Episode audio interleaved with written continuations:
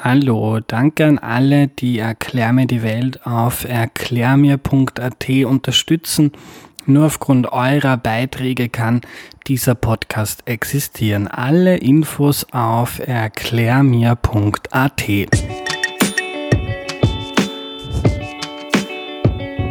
Hallo, ich bin der Andreas und das ist Erklär mir die Welt, der Podcast, mit dem du die Welt jede Woche ein bisschen besser verstehen sollst. Heute reden wir über den Schönheitswahn, woher er kommt und wie wir als Gesellschaft besser mit ihm umgehen können. Einen Ausweg parat hat hoffentlich Nuno Kalla. Hallo. Puh, das sind jetzt hohe Ansprüche in den nächsten 25 Minuten. Nuno, du warst schon in Folge 46 da. Wir haben über, über Shoppen geredet und faire Mode. Für die, die die Folge nicht gehört haben, die sie dann übrigens sofort nachher nachhören müssen, stell dich doch bitte noch einmal kurz vor. Ja, hi. Mein Name ist Nuno Kalla. Ich bin ähm, Wienerin, ich bin ähm, seit über zehn Jahren ähm, im NGO-Bereich aktiv und ich schreibe Bücher. Und ich will die Welt verbessern. Das ist eigentlich so die Kurzfassung. äh, du hast ein Buch geschrieben, das trägt den Titel Fuck Beauty. Fuck Beauty, genau. Mhm. Äh, warum hast du das geschrieben? Ähm, genauso wie mein erstes Buch, Ich kaufe nichts, aus einer ganz persönlichen eigenen Geschichte entstanden ist, war das bei Fuck Beauty auch mhm. so. Und zwar war ich, und das, ich erzähle jetzt gleich das erste Kapitel aus dem Buch, mhm. ähm, war ich, ähm, das klingt jetzt irrsinnig arrogant, zufällig auf den Philippinen auf Urlaub. zufällig, weil ähm, ich ein Meeting dort hatte mhm. und beschlossen habe, wenn ich schon dort bin, dann hänge ich zwei Wochen an. Hm. Weil äh, nochmal extra hinfliegen, das ist, das ist dann sogar mir ein bisschen zu unökologisch, was ein bisschen ein absurdes Argument ist, das weiß ich. Ähm, und ich war dann aber alleine unterwegs mhm. und bin, und ich kann, also die Philippinen sind wunderschön. Und ich war dort sehr viel schnorcheln und ähm, die Philippinen sind nicht nur wunderschön, sie sind auch sozusagen das Mallorca von der Chinesen. Also das ist das Billigurlaubsland für, für China. Mhm. Und ich war auf diesen Ausflugsschiffen immer mit jeder Menge ähm, Asiaten, Chinesen unterwegs. Ich selbst bin über 1,80. Also ich habe wirklich gewirkt wie der rosa Elefant neben denen. Ähm, und habe auch sehr lustig gefunden, weil ich halt beschlossen habe, ich habe hab jetzt zwei Wochen Urlaub, ich schaue, dass ich jetzt eine gescheite ähm, Hautfarbe bekomme, während die ganzen Asiaten mit breitkrempigen Hüten und langärmeligen T-Shirts da gesessen mhm. sind und sich eingecremt haben. Ich mir gedacht habe, cool, kulturelle Unterschiede, sehr spannend. ähm, und ähm, ich bin auf diesem Schiff gesessen und ich habe mein, also mein Rucksack war irgendwo und da war mein Kleid drinnen und habe mich total unwohl gefühlt, weil ich im Bikini sitzen musste, weil dann irgendwie so, so der Bauch und der Hintern und die Oberschenkel und alles mhm. fließt dann so auseinander, wenn man sich hinsetzt. und habe mich richtig nicht wohl gefühlt, war mir richtig unangenehm. Und im nächsten Moment kam dann dieser, und ich kannte aber diesen Gedanken schon, also den, mhm. der war nicht neu, sondern der war circa 30 Jahre alt, dieser Gedanke, ich kannte das. Ähm, aber im nächsten Moment habe ich mir gedacht, Carla, sag einmal, wo bist denn du jetzt dagegen gelaufen? Spinnst du? Ich meine, scheiße fühlen kannst du dich in Wien auch. Ähm, und du bist hier nur am Schiff mit Leuten, die dich nie im Leben wiedersehen und du bist völlig im Paradies könntest du dich jetzt mal bitte auf diese schönen Buchten, auf diese Inseln, auf das Schnorcheln fokussieren und nicht darauf, ob du jetzt eine, eine keine Ahnung, eine Rolle am Bauch hast. Oder drei.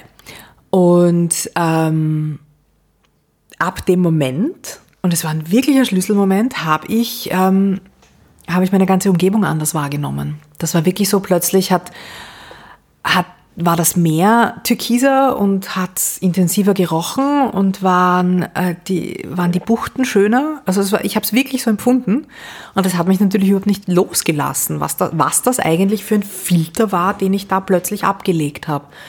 Und habe dann begonnen, mich damit zu beschäftigen, wo das eigentlich herkommt. Weil mhm. ich meine, ich bin, ähm, ich bin jetzt kein, ich bin jetzt nicht wahnsinnig dünn, aber ich fall jetzt auch nicht völlig aus dem Rahmen. Also ich bin, ich habe sogar per Statistik Austria nachgelesen, ich bin wirklich kompletter Durchschnitt. Ich trage die absolute Durchschnittsgröße der, der Österreicherin. Ähm, und habe mich eben dann komplett festgelesen und hinein informiert, hinein informiert, äh, spannend, ähm, wo das herkommt. Mhm. und habe dann, der Gedanke, dass ich dann selber drüber schreibe, war sehr schnell da, weil ich schreibe eben leidenschaftlich gern. Und ähm, habe probiert, auf eine möglichst greifbare Weise und möglichst, ähm, dass, man's, dass man dass man es nachempfinden kann, dass man damit mitgehen kann, diese verschiedenen, teilweise relativ komplexen Inhalte aufzufächern. Also von was habe ich zu Hause von meiner Mutter oder von meinen Eltern mitbekommen, über was ist in Frauenmagazinen eigentlich für ein völliger Blödsinn drinnen, ähm, was ist, äh, wie funktioniert das eigentlich mit diesen ganzen Beauty-Produkten, was wollen die uns da verkaufen, was, wie kaputt machen uns eigentlich die sozialen Medien teilweise oder wie kaputt vor allem macht uns Photoshop und der ganze Filterwahnsinn. Mhm. Ähm, habe mir auch verschiedene Statistiken angeschaut und das, was mich halt besonders schockiert, ist, dass ähm, die durchschnittliche Magersüchtige, also das, das beginnende Alter von Magersucht, ist in den letzten Jahren signifikant runtergegangen und inzwischen ähm, werden Achtjährige mit Magersucht behandelt. Und das, ähm, das ist ein Zeichen unserer Zeit, das ich extrem erschreckend finde. Also wir haben Selbstwert, Selbstliebe komplett verlernt und es wurde uns abgewöhnt, weil, und das ist jetzt ein großer Satz, ähm, ich bin der Meinung, Kapitalismus funktioniert nicht ohne einen niedrigen Selbstwert der Menschen. Mhm. Das heißt, du meinst, der Schönheitswahn kommt aus Hollywood, Instagram, Werbung und das. Industrie. Mhm. Weil wie, ähm, es ist im Grunde ganz, ganz einfach zu erklären. Wie verkaufe ich ein Produkt am allerbesten? Indem ich der Person einrede, dass ihr das fehlt. Mit ähm, also bei, bei, Frauenmagazinen merkt man das ähm, sehr gut im Laufe der Zeit. das hat sich äh, entwickelt von in den 50er Jahren, Beginne der 60er Jahre, waren diese Frauenmagazine voll von Haushaltsprodukten, von dem neuen äh, elektrischen Staubsauger über Mixer, über was weiß ich. Und es wurde dir eben vorgelebt, du musst, um, um so quasi erfolgreich im Leben zu sein als Frau, musst du die perfekte Hausfrau mit, dem Blitz, mit der blitzblank reinen Wohnung sein. Ähm, wie das dann ähm, relativ gleichzeitig mit dem Pillenknick ähm, ad acta gelegt wurde, also passé war, ging es sehr stark um verschiedene äh, Modestile. Viel, viel, also dann ist einfach dieses Trendrad der Modestile viel schneller geworden plötzlich. Und ähm, während man noch sagen kann, die Mode der 40er Jahre, die Mode der 20er Jahre, das geht noch knapp bis zur Mode der 70er Jahre und ab den 80ern oder beginnenden 90ern gab es so viele unterschiedliche Stile, dass es nur noch schwer festlegbar ist. Und der Hintergrund ist, dass einfach ähm, dieses Konsumrad äh, immer, immer schneller wurde. Es wurde halt den Leuten eingeredet, wie sie auszusehen haben. Wie das jetzt langsam auch unter Anführungszeichen, ich sehe es sehr kritisch, wie bekannt ist, dank einer sehr schnellen Produktion durch Globalisierung eigentlich auch ad acta war, weil es kann, ich kann in ein Geschäft gehen und mich um 50 Euro einkleiden, genau wie ich will. Und morgen kann ich was genau anderes anziehen. Mache ich nicht, also ich persönlich, mhm. aber ich habe die Möglichkeit dazu. Also ist es weitergegangen Richtung Beauty-Produkte, Richtung Körper. Und inzwischen ist es so pervers, dass wir gefotoshoppte Anzeigen sehen von porenfreien, ähm, teilweise, ich habe wirklich auch schon gelenksfreie Anzeigen gesehen, also eine Frau, die plötzlich keinen Ellbogen mehr hatte. Wozu auch? Ähm, die haben echt, das ist, das ist Pfirsichhaut und keine Falten und nichts. Und wir sehen das so dermaßen viel, dass wir langsam gar nicht mehr unterscheiden können, ist das echt oder ist das nicht echt. Ja und wollen so aussehen. Es wird uns genau dieser Mangel eingeredet. Dieses Schau, du schaust nicht so aus. Wenn du dieses Produkt kaufst, dann schaust du so aus.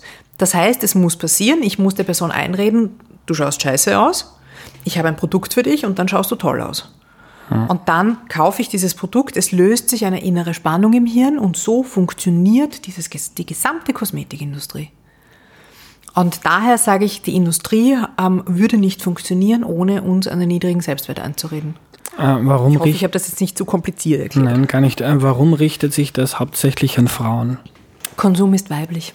80 Prozent der Konsumhandlungen weltweit werden von Frauen getätigt. Das ist einmal die eine, die eine Seite der Medaille. Die andere Seite der Medaille ist, dass Frauen bis vor wenigen Generationen nur, ähm, also der einzige Wert im Sinne von Besitz den sie hatten, wo sie noch völlig, und das ist noch nicht so lang her, wählen dürfen wir seit 100 Jahren. Ähm, davor war der Wert, der uns ermöglicht hat, unseren sozialen Status zu heben, war unser Aussehen. Ähm, und somit wird viel, viel stärker, und das ist immer noch so, auf das Aussehen von Frauen geachtet, als auf das Aussehen von Männern. Es gibt das berühmte Erich Kästner-Zitat von Tante Jolesch, alles, was am Mann schöner ist als am Affe, ist ein Luxus. Ich bin der Überzeugung, dass das immer noch so gilt. Trotz aller metrosexuellen Männer und trotz, obwohl die Industrie inzwischen die Männer als Zielgruppe auch massiv entdeckt, also das zweifle ich nicht an. Ähm, aber ähm, wenn ich als Frau Karriere mache, dann muss ich erfolgreich und schön sein. Während ich als Mann Karriere, da hat man Aussehen, also ich kenne relativ hässliche CEOs, sagen wir es mal so. mhm. ähm, jetzt haben wir in, in, in Erklär mir die Welt in Folge 18 schon eine Biologin da gehabt zum Thema Attraktivität mhm. und haben, dam, haben damals gelernt, dass Schönheit und Attraktivität auch äh, etwas Evolutionäres ist, etwas, ja. das biologisch in uns drinnen ist.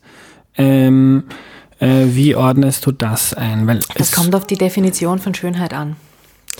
Ähm, aus biologischer Sicht, und ich, ich, ich habe es nicht gehört, aber ich denke, das Wort Symmetrie wird gefallen mhm, sein. Genau. Genau. Ähm, wir als ähm, menschliche Wesen reagieren auf Symmetrie, wir reagieren auf gesunde Haut zum Beispiel. Also wir reagieren, wir empfinden das als schön, was uns als ähm, als gesund entgegenspiegelt. Ähm, das ist aber etwas anderes, was wir medial, gesellschaftlich oder, oder industriell als Schönheit definieren. Hm. Ähm, dass ähm, ein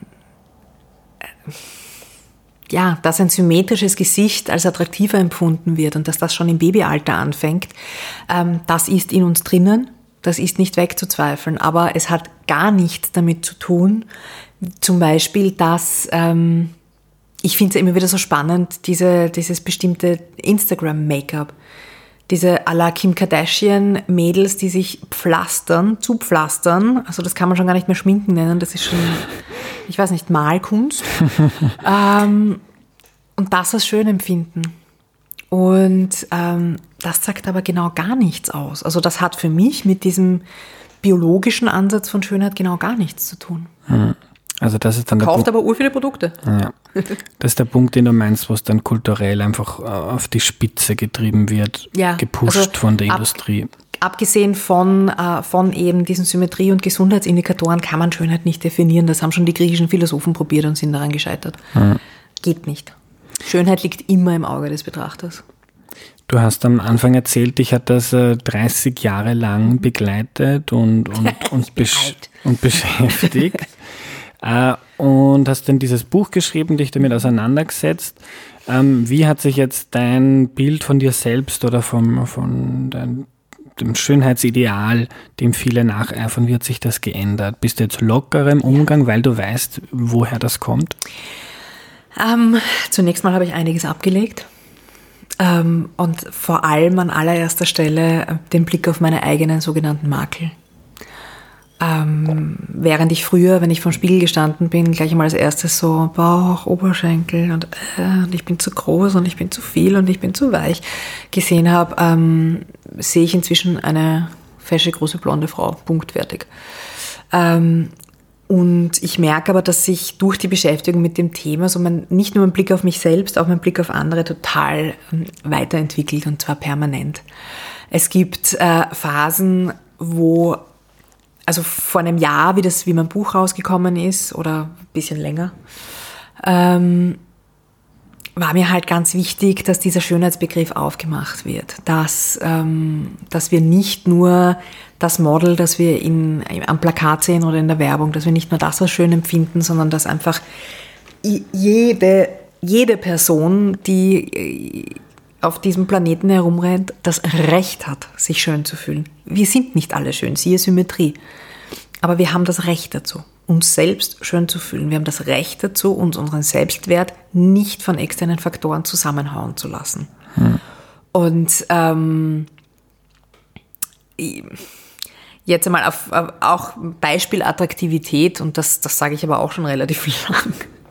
Ähm, es gibt Menschen, die, ähm, die ich auf den ersten Blick überhaupt nicht schön finde. Gar nicht. Und die auch so nach, nach ähm, relativ objektiven Kriterien nicht schön sind. Mhm. Die machen den Mund auf, die sagen drei Sätze und ich denke mir, ich bin verliebt. Weil Schönheit für mich inzwischen etwas ganz anderes ist. Also mir ist das völlig egal, wie jemand ausschaut. Ich, ähm, ich muss ihn oder sie spüren und ähm, ich, muss, ich muss den Esprit und das, das, das, den Geist spüren. Und das ist Schönheit für mich. Mhm. Ähm, inzwischen bin ich eigentlich sogar an dem Punkt angelangt, wo ich mir denke, ähm, eigentlich muss, es, muss diese ganze optische Schale viel weniger Kategorie sein. Gerade wenn ich mir anschaue, was zum Beispiel frauenpolitisch gerade passiert in diesem Land, ähm, möchte ich mich nicht davon ablenken lassen, in meiner Wut auf all das, was gerade passiert, ähm, dass das als nicht, dass diese Wut als nicht weiblich empfunden wird oder mhm. als nicht attraktiv. Das habe ich auch schon gehört. Das ist mir, das hätte mich vor ein paar Jahren erschreckt. Inzwischen ist es mir völlig wurscht. Es mhm. ist keine Kategorie. Es geht um mein Recht als Frau. Und ich lasse mich nicht davon ablenken, ähm, wie ich auszusehen habe. Mhm.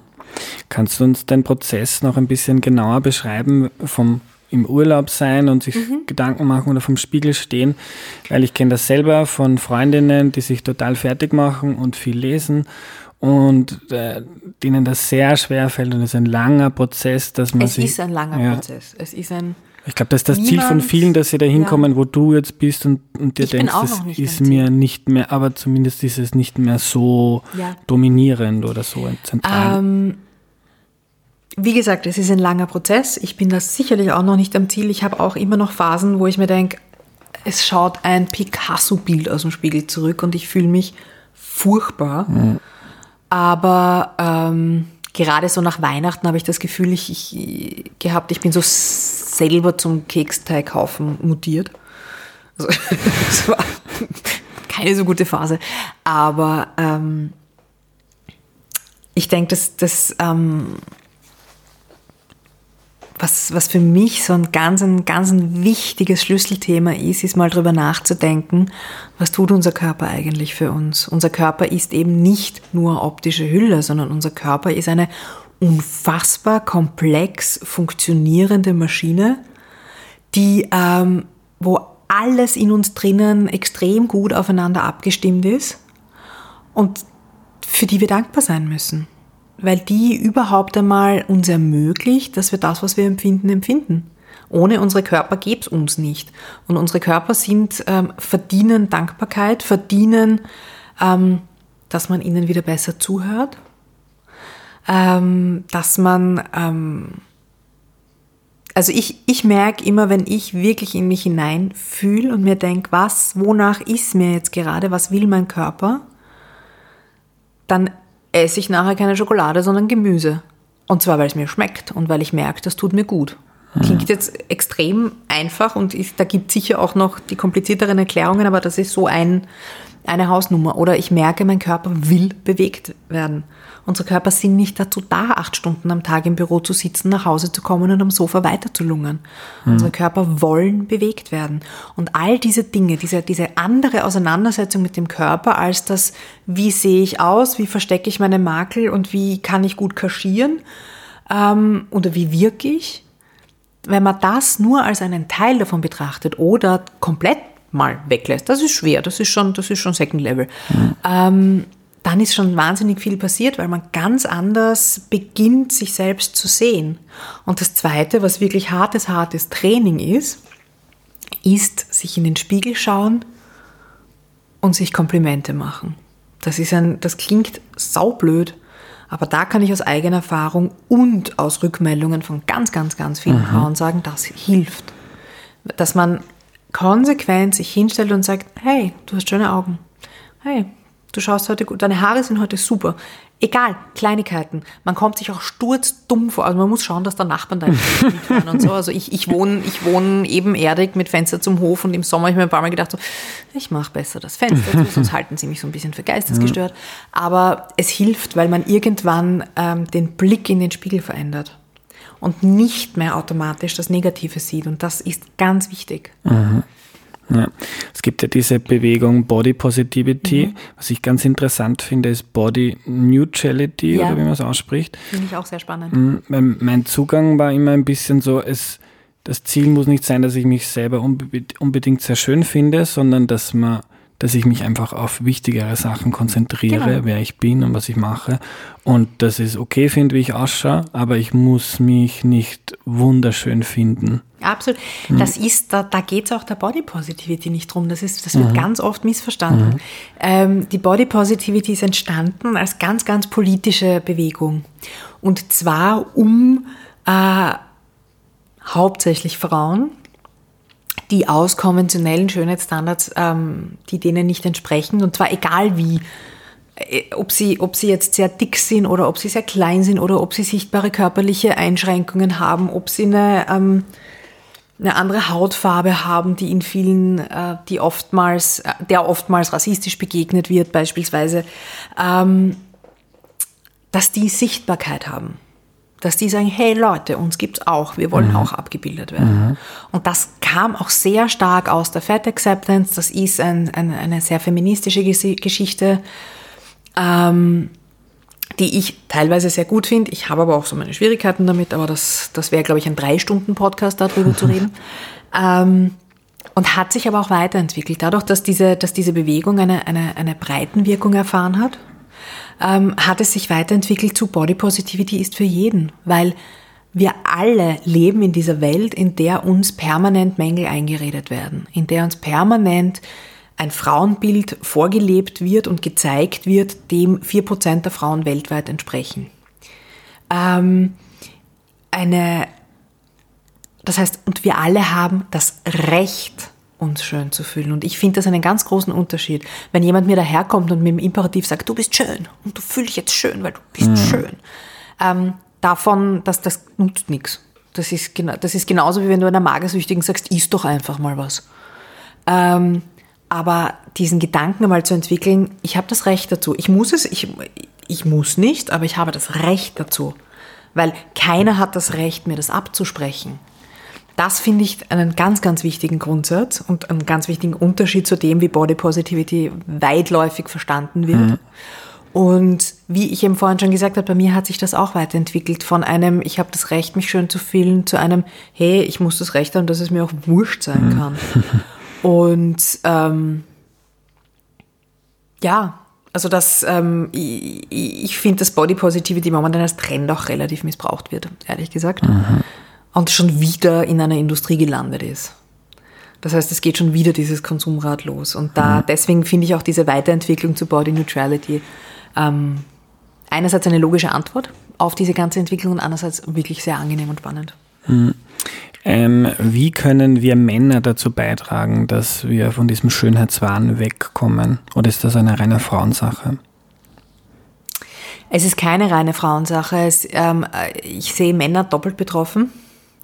Auf der einen Seite ähm, fängt das in frühester Kindheit inzwischen an, leider Gottes. Das von mir absolut verhasste und als hochgefährlich empfundene Gender Marketing sorgt da dafür, wo Mädchen von klein auf rosa Prinzessin und Opfer eingeredet wird und Burschen von klein auf, du musst stark sein, äh, so quasi ein Indianer kennt keinen Schmerz und du bist der Superheld. Ähm, und wenn ein äh, Bursch, ein kleiner Bursch sich im rosafarbenen Minimaus-Pullover blicken lässt, dann ist er bei allen unten durch. Finde ich ganz schrecklich. Ähm, aber da entstehen einfach Klischeebilder und, und, und ähm, Gender-Rollen bereits in frühester Kindheit, die man ganz schwer ablegen kann. Hm. Und ähm, dieses Gender-Marketing ist ja auch wieder nur gewinnorientiert, weil ähm, mein Lieblingsbeispiel ist der Lego. Lego wurde erfunden als genderneutrales Spiel von bunten Bausteinen, mit denen du deine Fantasie spielen lässt. Inzwischen gibt's Lego Family, das ist das rosafarbene Le äh, Lego, weil Fa Frau natürlich Family. Mhm. Und, ähm, für die, für die Burschen gibt es nur noch irgendwelche äh, Flugzeuge oder, oder irgendwelche Stormtroopers, keine Ahnung, ähm, die auch schon so spezifisch, ich meine, extra Geschichte, die so spezifische Steine haben, dass du überhaupt nicht mehr kreativ sein kannst, sondern nur noch nach Anleitung baust. Das macht mich mit meinen Neffen völlig wahnsinnig. Also die sind immer ganz beleidigt, wenn ich dann irgendwie etwas aus der, also wenn das Flugzeug plötzlich eine Antenne hat, das taugt ihnen nicht. ähm, und ähm, das ist schlicht und einfach deshalb entstanden, weil man, wenn man zwei Kinder hat und man kriegt zuerst einen Burschen, dann ein Mädel, muss man alles nochmal kaufen. Hm. Und zwar neu. Aber was können wir Erwachsene? Und, ja, ja, ich weiß, ich habe ein bisschen sehr weit ausgeholt mhm. und habe mich jetzt in, in, in, meiner Antwort verlaufen. Ich weiß, es tut mir leid. Okay. Ähm, ich denke, als erwachsener Mann ist es ganz wichtig, ähm, diese selbst nicht auf diese Schönheitsstandards, die auch an Männer jetzt gelegt werden, einzugehen und sie auch von Frauen nicht einzufordern. Es ist, ich, ich denke, es ist wirklich wichtig, sich damit auseinanderzusetzen, was findet man attraktiv und dafür auch einzustehen. Ähm, das, ähm, ich, ich, ich kenne Männer, denen es total wichtig ist, dass sie eine wahnsinnig fesche, schlanke Frau an ihrer Seite haben, damit sie mit der angeben. Kurzfassung. Mhm.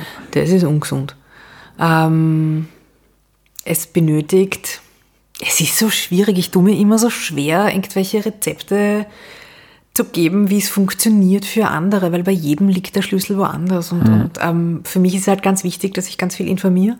Mhm. Und ähm, ich erwarte von Menschen viel Reflexion und die erwarte ich von Männern auch. Und ich glaube, in dem Moment, wo man selber weiß, wer man ist und was man will und sich damit beschäftigt, ähm, ändert sich auch der Schönheitsbegriff.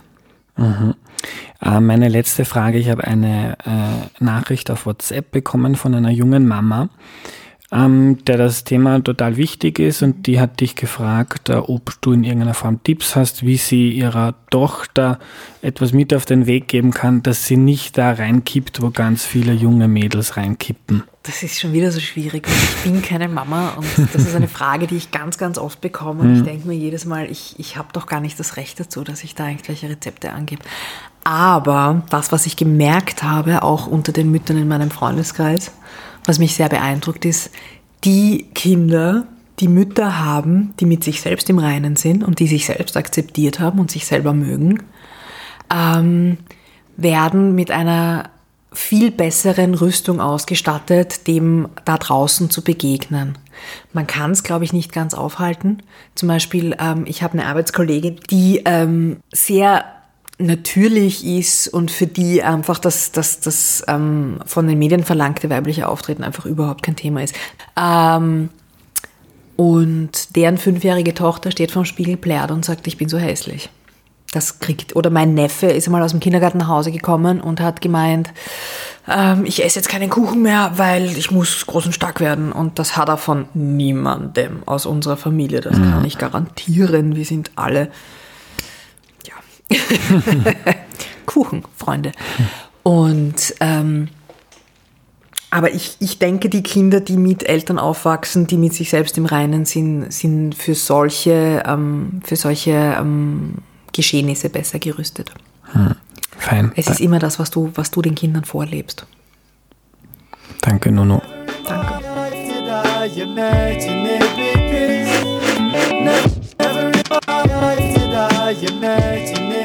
Was nehme ich mir mit? Ich glaube, das Wichtigste ist einfach zu reflektieren. Warum habe ich genau diese Erwartungen an mich? Was davon kommt wirklich von mir? Was drückt mir die Gesellschaft auf? Ich tue mir aber ein bisschen schwer damit, weil das als Mann einfach weniger gut zu beurteilen ist, weil man davon einfach viel weniger betroffen ist. Ich merke es in meinem Umfeld, wie viel wertvolle Lebenszeit mit Sorgen und Selbstzweifeln und Inakzeptanz des eigenen Aussehens verbracht wird.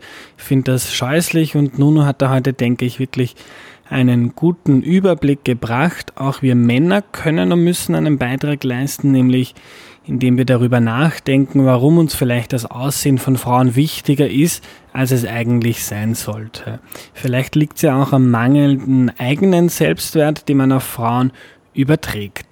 Das war die heutige Folge. Vielen lieben Dank fürs Zuhören und danke noch einmal an alle, die Erklär mir die Welt auf erklärmir.at unterstützen. Bis zum nächsten Mal. Tschüss.